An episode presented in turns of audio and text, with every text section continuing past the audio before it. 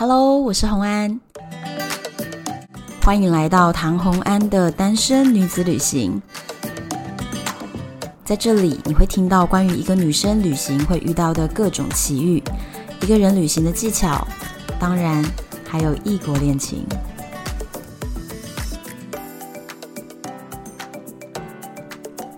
Hello，我们今天又回到俄罗斯的单元。如果要讲到俄罗斯，大家知道我一定要找谁一起来呢？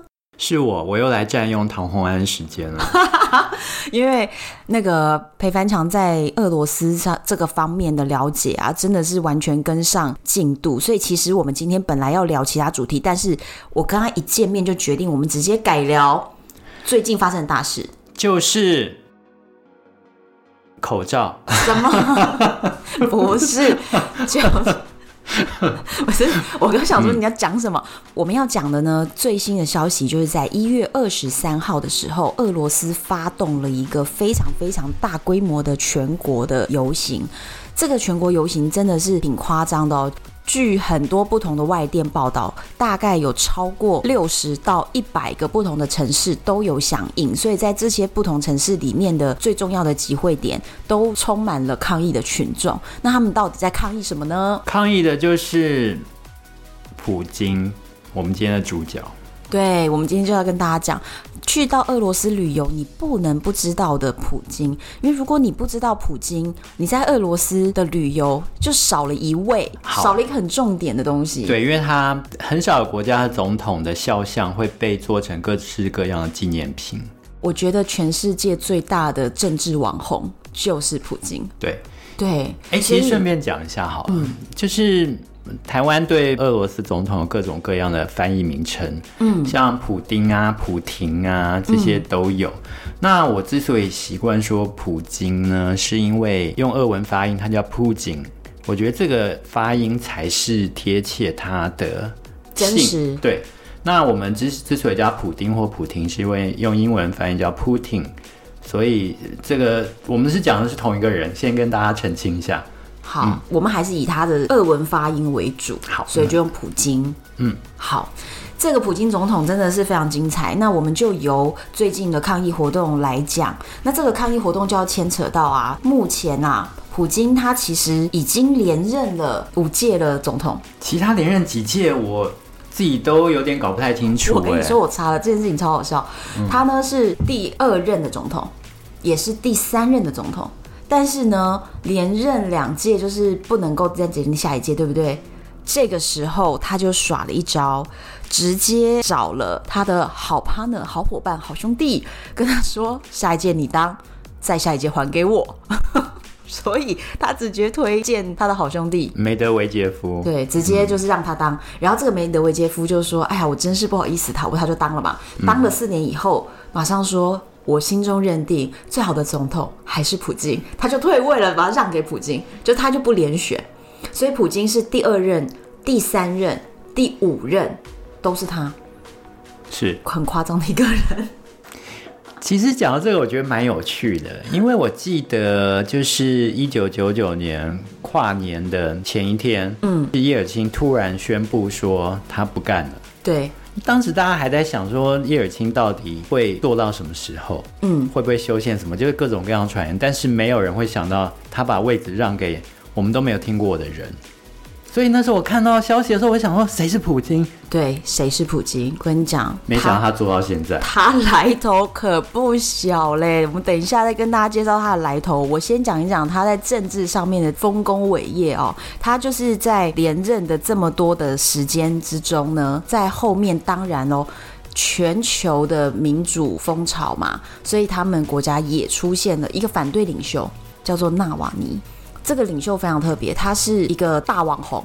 那他活跃于哪里呢？就是俄罗斯人用的不是脸书，不是 Facebook，他们用的一种东西，那个东西长得跟脸书一模一样，但是叫做 Contactor。在它的 logo 上面，像脸书的 logo 就是写 FB 嘛，那这个 Contactor 就是写 VK，所以你们可以上网去搜搜看哈，VK，你搜到 VK，你就会发现哦，上面全部都是你看不懂的俄文，然后基本上它跟脸书其实就长得很像，真的非常非常的像，连颜色都很接近。对，想认识俄国妹的话，一定要有 VK 账号。对，一定要有 VK 账号，我也有。因为我为了要跟那个安东保持联系，还有俄罗斯的朋友，所以我也有 VK 账号。那所以在这个 VK 上面，他就是一个超级大网红，他就开始在里面就是煽动所有的游行。就像呢，在更久以前，我有一个埃及的茉莉花革命，就是透过在 FB 上面召集群众，结果居然这个革命的成功。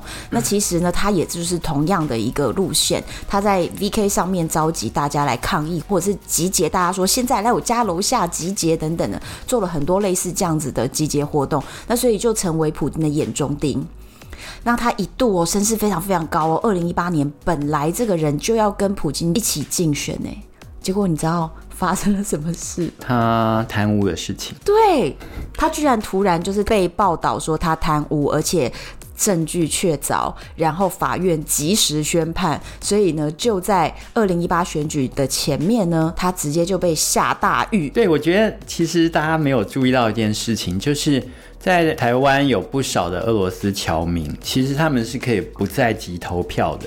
所以，二零一八年三月的总统选举，他们很多俄罗斯侨民都到了基隆路的莫北协，嗯，就是莫斯科驻台北什么经济文化代表处去投票，嗯，所以我特别去看了选举公报上。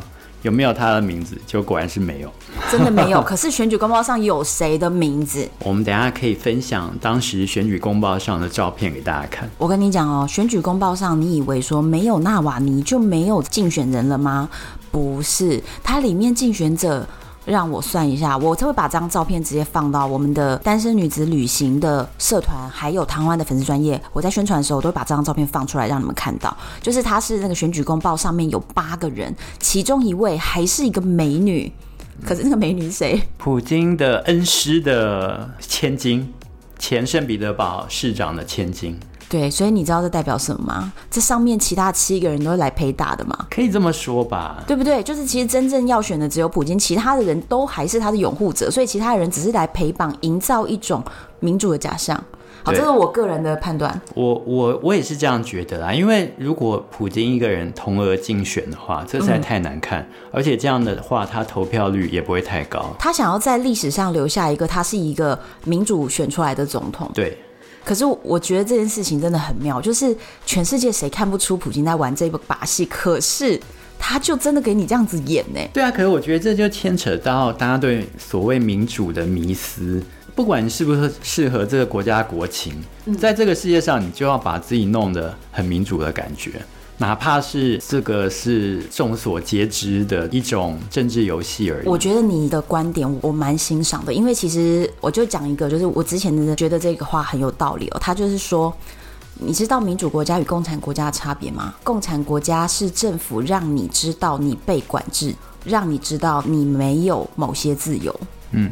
但是民主国家是，他让你以为你没有被管制，他让你以为你很自由，是。但是他让你以为不代表真的你就有自由，因为其实大家那种邪恶帝国美国，他拜托呀，他的天眼啊、卫星啊，你在美国你真的是就是无所遁形嘛。对对，所以其实全世界我们大家自认为自己很民主的人，其实你也在这个无所遁形的天网底下。然后包含我们的所有的金流什么的，全部也都是透明的。是对，所以难道你真的以为你有自由吗？这样，所以就 其实其实这个是一个蛮深入的一个话题，那也是给大家一个不同的切入点。因为在台湾，我们会有一个我自己觉得啦，我就旅行这么多地方，我觉得很多时候台湾是比较单一价值观。哦，觉得西方呃美国都是对的，都是好的。对，就是我们被美帝洗脑了。我觉得是这样，因为我其实去了很多的共产国家嘛。共产国家，你指的是？就是共产体制的国家，就是我们在维基百科上如果说到共产国家，比如说中国我也有去，或者是古巴我也有去，然后我都会跟当地的人去聊，说你们认为你们自己现在的这个制度下，你们的感觉是怎么样？你们生活细节是怎么样？所以我我是去过很多类似这样国家，比如说越南，越南是共产啊，嗯嗯，对，所以就是我去了这些国家，然后像俄罗斯，他们的人反而特别在意的。问我说：“你觉得我们是不是民主国家啊？”可是俄罗斯不早就不是共产国家，从戈巴契夫对的末期开始。对，那他们就会说：“你觉得我们有没有民主？”这个问题有没有觉得好难回答？你觉得俄罗斯有民主吗？我觉得以程度上来说，他们的确可以说自己是民主国家吧。只是是寡头政治嘛，对不对？就是说有一个对，就是一个一党独大，一个强者独大，强人总统。对，我比较习惯，就是我们以前历史课本学到的叫做开明专制。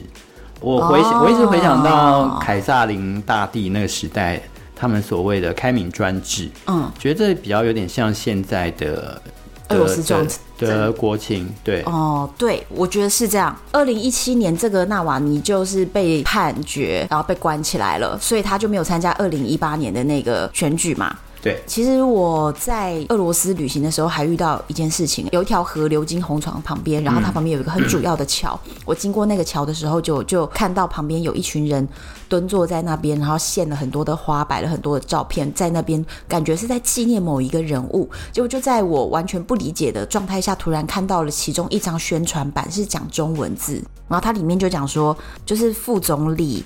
涅姆佐夫在这里被暗杀，然后日期居然是我去的才前几天而已，超级惊讶。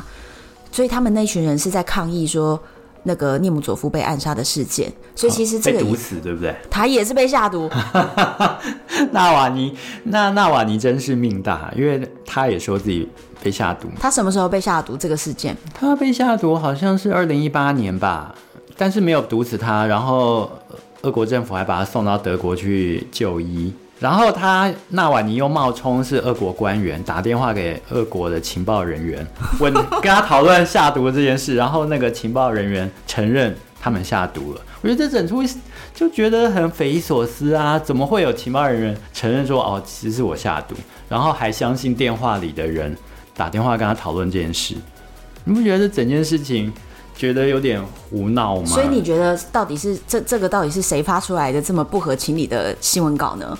你觉得到底哪一方是纳瓦尼这方，还是普京政府？呃，我觉得也许他们双方有达成某种协议，就是我们给你略施薄惩，然后把你送出国，你以后就不要再回来，就等于说流放你了吧？结果纳瓦尼又回来了。纳瓦尼回来的时候，你知道他说什么吗？他说他只要被抓，他他的支持者就会越来越多啊。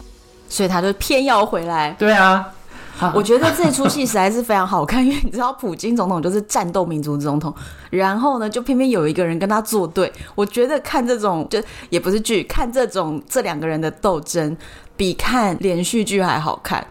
呃，其实从两千年开始，一直到现在是二零二一年，这二十一年之间，不断的有像纳瓦尼这样的人出现。来挑战普京，那那些人死了没啊？命还在吗？呃，最早的一个叫哈达洛夫斯基，就是他之前是个石油大亨，嗯，那他的势力已经膨胀到他想要竞选二零零四还是哪一年的总统了，嗯，所以普京也是用贪污的方式直接把他打入大牢。那之后就不断有出现其他的什么被毒死的啊，或者失踪的啊这些人，或者被流放的这些事情不断的发生。但是都没有动摇到普京到今天的地位。我刚刚查到一个新闻说，纳瓦尼不是有被下毒吗？嗯，结果你知道他是怎么样被下毒的？放在他的咖啡里吗？不是，是放在他的内裤里。啊？是什么毒会从？他说那个毒物就是你靠近你的身体，它会从被皮肤吸收。那为什么是内裤不是内衣呢？对，到底如何放到内裤里的啊？这个不容易耶，到底谁放的？糟糕，我突然想到了前阵子的那个哆啦 A V 梦，它不是有点像吗？超好笑，居然在内裤下毒。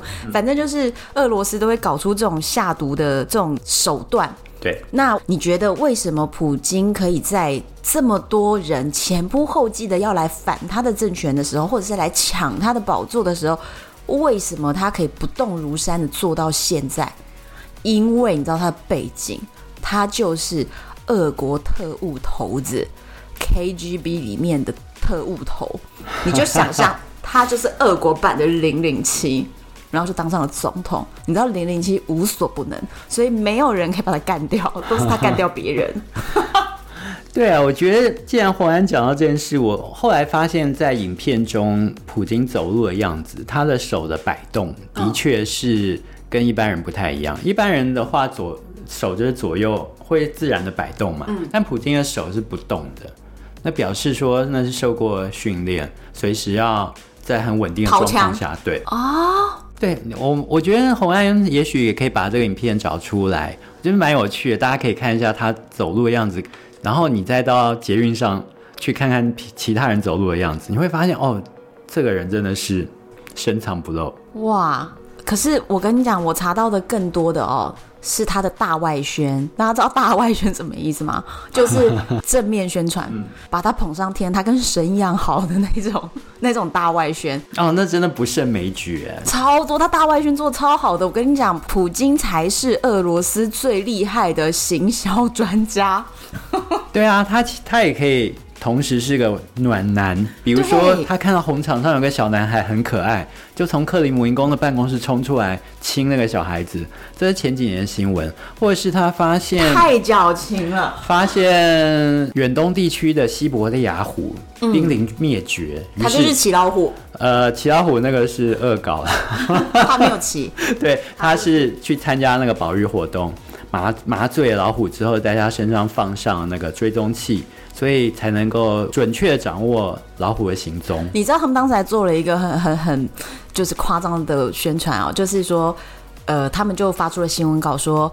有一只老虎突然苏醒，然后凶性大发，然后就对他旁边的人就是要扑过去，结果普京就啊一拳把那个老虎给打打跑，这样的跟武松打虎一样厉害。我也想到武松，可是后来普京承认说：“哎呀，这他们乱说的，没有没有没这回事。”对，或者是他同时也是个柔道高手，可是呢，他却在一场柔道比赛中让一个小女孩来了一个过肩摔，表示说。表示说，我即使我我的功力是这么高，但是我更爱小女孩，我让她开心。对，就是我，我是个绅士，我不可能说对一个小女孩动手。我真的觉得哦，全世界的人，我们应该要请普京开课，你知道吗？他就算总统卸任，他不愁没事做，他光开这种如何进行大外宣的课的这种课就太厉害了，全世界。领袖都要跟他学习。我跟你讲，他在两千年的时候，叶尔钦不是突然宣布要交棒普京吗？对。然后接下来就是他们年度的那种代表大会。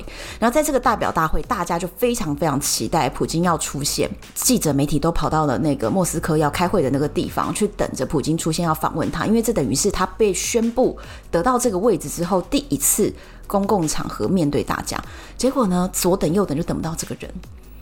然后突然，远方发出了新闻稿，在当时俄罗斯作战的最前线，普京驾着战斗机直接飞到那边去，然后从战斗机的那个玻璃舱就这样弹开，然后他从上面非常帅气的爬下来，马上在那边发出新闻稿：普京总统上任之后的第一件事情，探视前线。你不觉得这个很夸张？对，我觉得他准确掌握每一个时代的俄罗斯需要些什么。像当时叶尔钦的时候，就是跟车臣的事情一直没有解决嘛，所以普京所谓前线就是车臣那边。对，后来他的确是把那个地方解决了，现在车臣不太闹事了，这是很厉害的地方。他这他这个就跟古代皇帝亲征一样，哎，对，就是直接皇帝就到前线去了，然后就官兵士气大振。对，因为。不会让家长觉得说哦，都是把郎英纳西北料那种感觉。我自己也到前线去了，然后我还很快结束了这场战争。他真的就是强人政权的一个代表性人物。嗯、另外还有，我觉得他运气超级好，嗯，因为叶尔钦他从苏联解体之后的执政时间里面。我刚好那时候在俄罗斯读书，那个时候我们驻莫斯科代表处还问我们说，我们有没有其他国家签证？因为他们已经很久没有发出薪水，随时传说要革命了，就是代表处已经准备要撤侨，所以他要先跟留学生讲好，什么时候如果要撤侨的话，要把我们撤到其他国家去。因为普京上任之后，石油天然气就大涨啊，所以从此之后，俄罗斯的人。他的薪水就是突然就有钱起来了，对，所以他就随着你们可以想一下，二十年前左右的石油油价跟现在比，嗯、那简直是天壤之别，所以俄罗斯马上就暴富了。可是问题是，并不是全部的俄罗斯人民暴富，是普京暴富。呃，对，那但是这点很好笑，嗯、前几年不是有普京的豪华客机私人客机对曝光，然后后来不是引起轩然大波吗？结果我那时候在海参崴问我赌场的同事，我说：“哎、欸，你怎么看总统那么有钱？”结果同事说：“难道你希望我们总统很穷吗？” 所以你看他们是其实是很他，他们洗脑洗的很好哎、欸。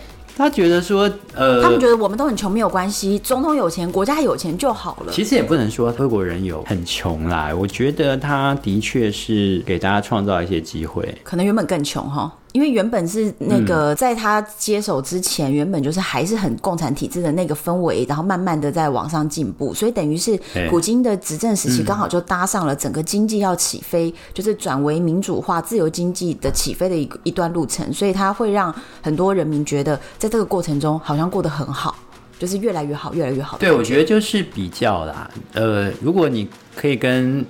前面几任比较的话，你会发现普京上任之后，的确他们是变有钱了。当然，这就是整个大环境，还有一些其他施政措施影响。哦，就总之就是我刚刚说的，他运气真的很好。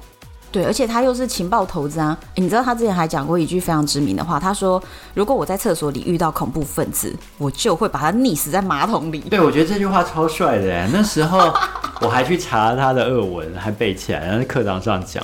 然后当时，当时我的俄国老师在研究所的时候，他也是普京的粉丝，为你起立鼓掌。他就说：“对，就是要这样做。”但是后来。我前天问他，我说：“哎、欸，好危险哦，在抗议。”他说：“我也去抗议了。”所以说，就是民风真的在改变。呃，对，或者是说，有一个人如果长期的执政二十一年，嗯，你可能会越来越对他有期许。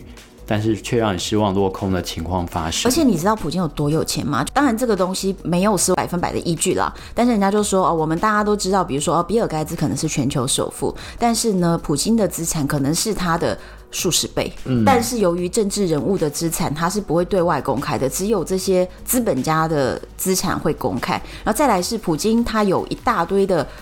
众多的他的好朋友，就是所谓普京党嘛。嗯、然后普京的他的好朋友全部都是什么矿产大亨、石油大亨，全部都是这样子的。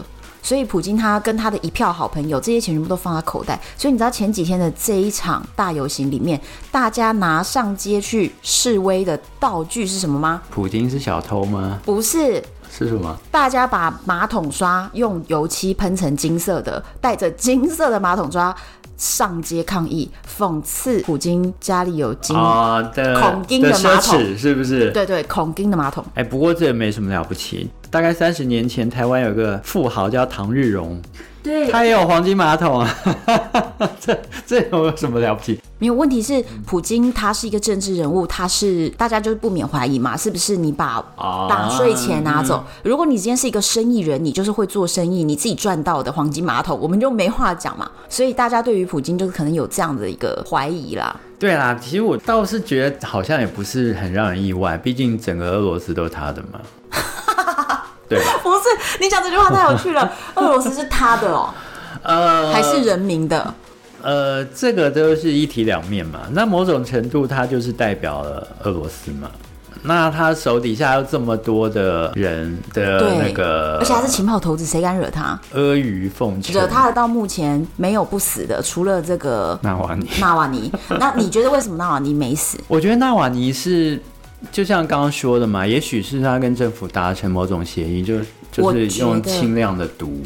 我觉得啊，普丁想让他死，他是肯定要死的。但是我觉得普丁是刻意留这么一个反对党的领袖。这件事他不是第一次做，哎，就像你说留一个，呃，就是让反对党有生存空间这件事情。你刚刚不是也讲了吗？对，对，对，我觉得这是他的手法。现在我们那么多反对党，俄国的小党非常多，哎。共产党也还在啊，对，我觉得他就是留这些人一线生机，然后让这些人呢偶尔做一点小小的抗议行动，发泄一下自己不满情绪，然后取得一个平和。对对对，我觉得他是这样的，因为如果他还是像早年那样，就是真的是只有他可以说话，大家都被禁言的那种状态下，非常中央集权的那种状态下，我觉得。大家的反抗力道反而会更强，因为大家会誓死一搏嘛。嗯，那现在他就是让你有程度的宣泄，大家也都期待着日子会变得更好。那但是这就是在他控制之下的。没错，而且如果反对党钱不够的话，还可以透过某些管道申请一些经费啊！真的假的？真的真的，不然你以为那些小党怎么活下来？普京会罩你啊，对不对？我们要民主，没有经费，好像 拨款给你。哇，俄罗斯政治的水真的好深哦。对啊，这个其实我觉得这很有趣。而早年李登辉也是这样做啊。对对，其实老实说啦，美国也都是这样啊。就像我们已经看了太多太多的，就是美国介入了很多国外的反对党势力，去扶持反对党对抗他们主要政权。就是美国总在搞这一招啊。所以其实不要说什么俄罗斯搞这招，美国邪恶帝国就是搞这一招，是佼佼者。对啊，因为川普下来嘛，他之前那个通俄门的事情，可能还会继续延烧下去。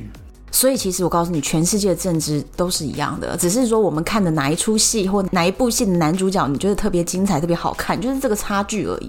我觉得这很有趣，因为我之前也是认为美国是对，西方是好的啊。你以前这样认为？小时候嘛，年轻不懂事嘛，然后苏联瓦解，我鼓掌，我想我们终于战胜共产主义了之类的。但是后来我到莫斯科去读书之后，我的观点就开始改变了。嗯嗯。我觉得美国其实才是很多问题的根源，邪恶的美帝，对，而且而且他专门负责在全世界各国搞事，对，美国就是这样的一个地方。所以当年冷战的时代还有苏联在的时候，美国反而还没有那么的嚣张，对，因为当时至少是两大强权在平衡，所以俄罗斯的这一派蛮有势力的。然后，但是后来美国对于苏联进行的经济封锁，所以其实也一段时间让他们过得不是那么好过。再来是美国又经济封锁古巴啊、哦，对，然后古巴就靠着苏联的援助，嗯、但是苏联后来又垮台，所以古巴只好 只好靠自己，靠卡斯楚。我没有卡斯楚，不是我跟你讲，我们靠什么好不好？如同堕入风尘的女子去向美国人卖笑，因为古巴虽然被美国经济封锁。没有了金源，他们就靠着观光，然后这个观光主要的大众客户来源是美国，就是你懂吗？就是为什么我说就是只好低头去陪笑。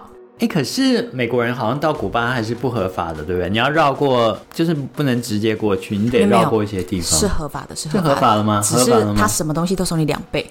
哦，真的连签证费都跟别的国家不一样。好，古巴之后再来跟大家聊，然后我来讲一下，嗯，我们这个万人迷普京总统的一些大外宣，嗯，非常厉害的铁汉柔情。哦，讲到这个铁汉柔情，他当年二零零五零六年左右的时候，还有一首很红的歌，叫做。要嫁就要像嫁像普京这样的人，大家可以听听看。这首歌真的很妙，就是几个俄罗斯的女孩子搔首弄姿的 MV 吗？对，他的 MV 上面就是不断的在那边扭动，然后告诉大家说一定要嫁这样男人。那首歌当时非常非常的红。可是他我觉得他歌词蛮贴切俄罗斯的社会状况，因为他说什么这个男人普京不会酗酒，他也不打我，嗯、他也不会离家出走。我就是。俄罗斯俄罗斯女人要的不多，她就要这个，而且至少她还会养家活口。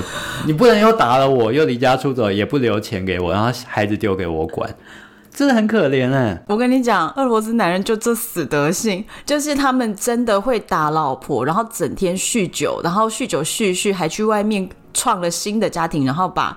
所有的事情就丢给老婆和孩子，他就不顾了。真的超多俄罗斯男人这个德行的。所以你走在俄罗斯的大街小巷，你常常会看到老太太还辛苦的在工作，但是很少看到老爷爷在工作。年轻人活不到自己变老爷爷就挂，喝酒喝挂，或者是早就已经逍遥到哪里不知所踪了。对，真的就是俄罗斯只有老太太，没有老爷爷。啊，他们都还没变老，真的肝功能硬化死掉。糟糕，这又是另一个主题，又扯远。之后又可以讲别的。然后我就要讲他的，在二零一四年，普京当时呢，这个大外宣呢，做到了亚太经合会上。他参加亚太经合会的时候，当时他的旁边是中国第一夫人彭丽媛，大家知道吗？彭丽媛就是习大大的夫人。嗯，然后他们是在一个户外的场地，我有看到这个影片。就这个时候呢，普京就转头问他说：“你会冷吗？”然后就把自己的大衣直接披到彭丽媛的身上。嗯，大家就那个镜头，你知道吗？全世界的镜头马上 zoom in，然后就 focus 在这两个人身上，就是觉得，我天哪，普京这位强人真的是位绅士啊！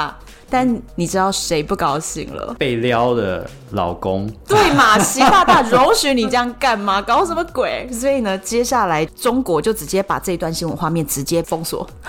对啊，因为网友都歪楼了啦。其实本来没什么事，但是因为下面吵的太太太不像样。可是你看哦，普京就是会在这种国际型的场合来给你搞一招这个，我觉得他很会做宣传呢。哎，所以我觉得后来他是不是也？手手底下的人退步还是怎么样？因为上一届的世界杯不是颁奖时候下大雨嘛，在在莫斯科的那届世界杯，对，当时下大雨。对，但是一开始只有他有伞，所以那段影片后来被骂。但是我觉得过去他不会让这种事发生。他大外宣失灵了，呃，就是掉漆，难免会掉漆啊。不过我觉得比较明显就是世界杯这一段而已。其他都蛮厉害的，他就是很会搞这些啊。然后像他之前就是我也看过他去，比如说探访某些学校的孩子，然后那些学校的小朋友很紧张的想要唱一首歌给他听，然后就整个大走音。然后在这个大走音的状况下，普京就说不要担心，来，我跟你一起唱，然后就跟着他一起哼唱。那小孩子，你知道，你会觉得他的脸突然都发光了，就是 天哪，普京总统怎么那么温暖？那个小孩子的表情什么真的都不一样了。他就常常做这种事情，然后其中有一个我觉得那个剧本很会写了，就是说呢，他只是一个柔道高手嘛。对。当他自己的柔道教练过世的时候，他就参加了这个告别式。嗯。离开告别式的时候，他就在回程路上，当时所有的记者媒体就跟在他们那个车的后面。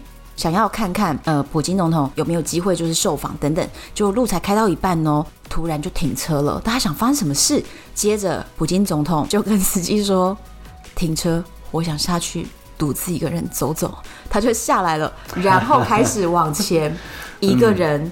孤独的、悲伤的背影向前走，然后他的坐车就亦步亦趋的跟在后面，然后后面就跟了一堆记者下来，啪啪啪啪啪啪啪，赶快拍，就是总统孤独而悲伤的背影，怀念自己的恩师。没错，我就想说，靠，真的太会演了。哦，其实他对他恩师是真的不错哎，我记得海参崴的那个工程，好像也是让他的柔道老师去包下来的。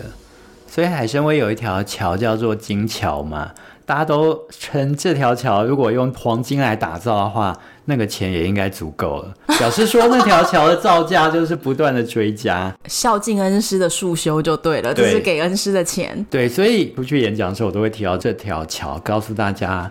要慎选好朋友，对不对？我觉得你的解读怎么都那么正面呢、啊？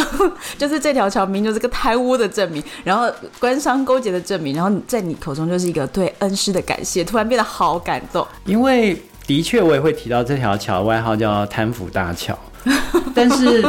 怎么说呢？就是这个世界上不是被你讲的，我好想去这个桥走一走。我到底有没有去过啊？海参崴没去过嘛，对不对？哦，那就没有在海参崴、啊。但我觉得有机会的啦。那我们下次去海参崴的时候，记得贪腐大桥不要错过。我我觉得不会错过，因为很明显 就叫金桥，Golden。对，好，嗯、金子的桥非常好。你知道他的传记作者怎么样评价普京吗？怎么评价？因为他都帮普京写传记了嘛，哈，为了小命要保住。他说：“从许多方面来看，普京是俄罗斯民族意识的具体体现。在过去一百年中，我们从来没有一个领导人能够像普京一样如此贴近俄罗斯的灵魂。”哎呦，我觉得。呃，某种程度来说，好像也没有说错啦。但是你说过去一百年的话，嗯，这个我就不那么认同，因为每个时代大家需要的不太一样，每个时代灵魂不太一样嘛。像比如说列宁的时候，他们也觉得列宁贴近他们的灵魂啊。列宁是一百年内的，一九一七年上台嘛，这是哦，差不多，呃。对啊，因为那个传记什么时候写？总之不会太久嘛。对嘛？但是你就知道，你看这个作者多么的把普京总统捧上天。对，就是等于说已经超越了，比如说像毛泽东觉得自己超越秦皇汉武这样子，对，对不对？我跟你说，重点是什么？重点是俄罗斯人民买单。嗯，你知道在俄罗斯的街头到底有哪些普京的周边商品可以买？哎，你有没有买？买的话记得分享给大家。我没有买，但是我那时候看的真的是，哎，我们对我们瞠目结舌。我们前阵子办过那个留言送普京月历，你记得吗？对，对不对？每一年都有。我跟你讲，普京出月历耶，比林志玲厉害。对，连续不断出月历，而且里面继续外宣。对，大外宣，你抱着他小狗的，对，抱小狗就是展现他铁汉柔情，然后还有这个裸的上半身。普京其实都几岁了？对啊，他的肌肉保持的蛮好的，非常厉害，而且是那种很壮壮汉，不是那种男模特的那种哦，是你觉得他可以一拳把你打晕的那种壮。记得分享照片。对，然后他就还在溪边跑步，对不对？对水花溅起来，然后他就露出他的胸膛，这种就是。真的，普京把自己经营的非常的全方位，然后再来是还有我在街头上看到什么，举凡你所想得到的，就杯子、手机壳、钥匙圈、纪念盘、T 恤，对，T 恤，各种对。所以每年的那个年历真的抢普京年历比抢林志玲年历还难，这真的，这是真的。哎、欸，我错过今年呢，因为疫情的关系，不然我每一年都有。你确定你买不到了吗？你现在赶快跟你俄罗斯朋友聊一聊啊！现在东西寄过来麻烦啊，因为他们疫情没有叫他帮你 hold 着嘛。哦，你说先留着，对嘛？啊、哦，那是可以啦。你不能缺啊。不过现在说不定已经卖光了，真的假的？一月底嘞，卖光。对，或者是被反对党。搜集起来到红场烧掉，开玩笑。不是，我觉得真的，他们那个普京的所有的相关产品实在是太多了。我觉得这某种程度来说，也是一种增加国民收入的来源，因为观光客会买。我觉得真是太好笑，真的太好笑，就是你忍不住想买一下。感觉是是普京明明就是一个现世的人物，就是当代人物。比如说我们去古巴，我们可会买那个 Che Guevara 的任何图像的东西，嗯、对，或者是你去了伦敦就会买很多 John Lennon 的东西，嗯、因为那些人的面孔已经变成了一种符号，代表了一种意义。然后在俄罗斯，你不能错过普京的所有周边产品。对，还有俄罗斯娃娃也有，对不对？对对对、嗯、对，政治人物版的俄罗斯套娃，嗯、所以就是每一个娃娃打开来就出现了下一个政治人物的头，下一个政治人物的头，这样子也有这种。那你会不会发现每个打开都是普京？哎、欸，我觉得根本应该出一个。其实我看到的是几个，比如说列宁啊什么，就是几个重要的人物。二零一八普京，二零一二普京。我觉得，哎、欸，我觉得这 idea 非常棒，嗯、非常有政治意涵。我我认为普京会一直当下去，真的假的？说到这个，对，跟习大大友谊长存。呃，对啊，他们俩现在关系到底好不好？我觉得应该是。他们知道自己有共同的敌人，就是美帝。对，就合作对他们来说是利大于弊。因为当敌人还很大的时候，他们是不能随便翻脸的。对，所以中国跟俄罗斯，当然两国之间矛盾是一定有的啦，这是难免的。但是在就是大敌当前嘛。对，所以我觉得这一切实在是太精彩了。我觉得看。俄罗斯的这个政局纷扰，还有看普京这个 KGB 情报投资对抗所有的反对他的人，还有这些剧情，还有所有人民女性对普京的狂热，我觉得这些事情都比连续剧还好看。我觉得俄罗斯这出大戏真的值得我们继续观察下去，让我们继续看下去是。对。好，今天的节目你们还喜欢吗？这个俄罗斯这个部分真的非常精彩，我觉得普京真的是我非常喜欢聊的一个话题。他这个人他太有戏了。如果你对今天的内容有什么想法，或者想要跟我分享的话呢，欢迎到我们的社团“单身女子旅行”或者是唐湾的粉丝专业，都可以留言给我，我都会亲自回复哦。而且呢，我会把今天我们讲到的东西尽量把照片都收集好，让你们上去的时候就可以搭配着照片一起享用今天这一集。敬请期待下一集哦！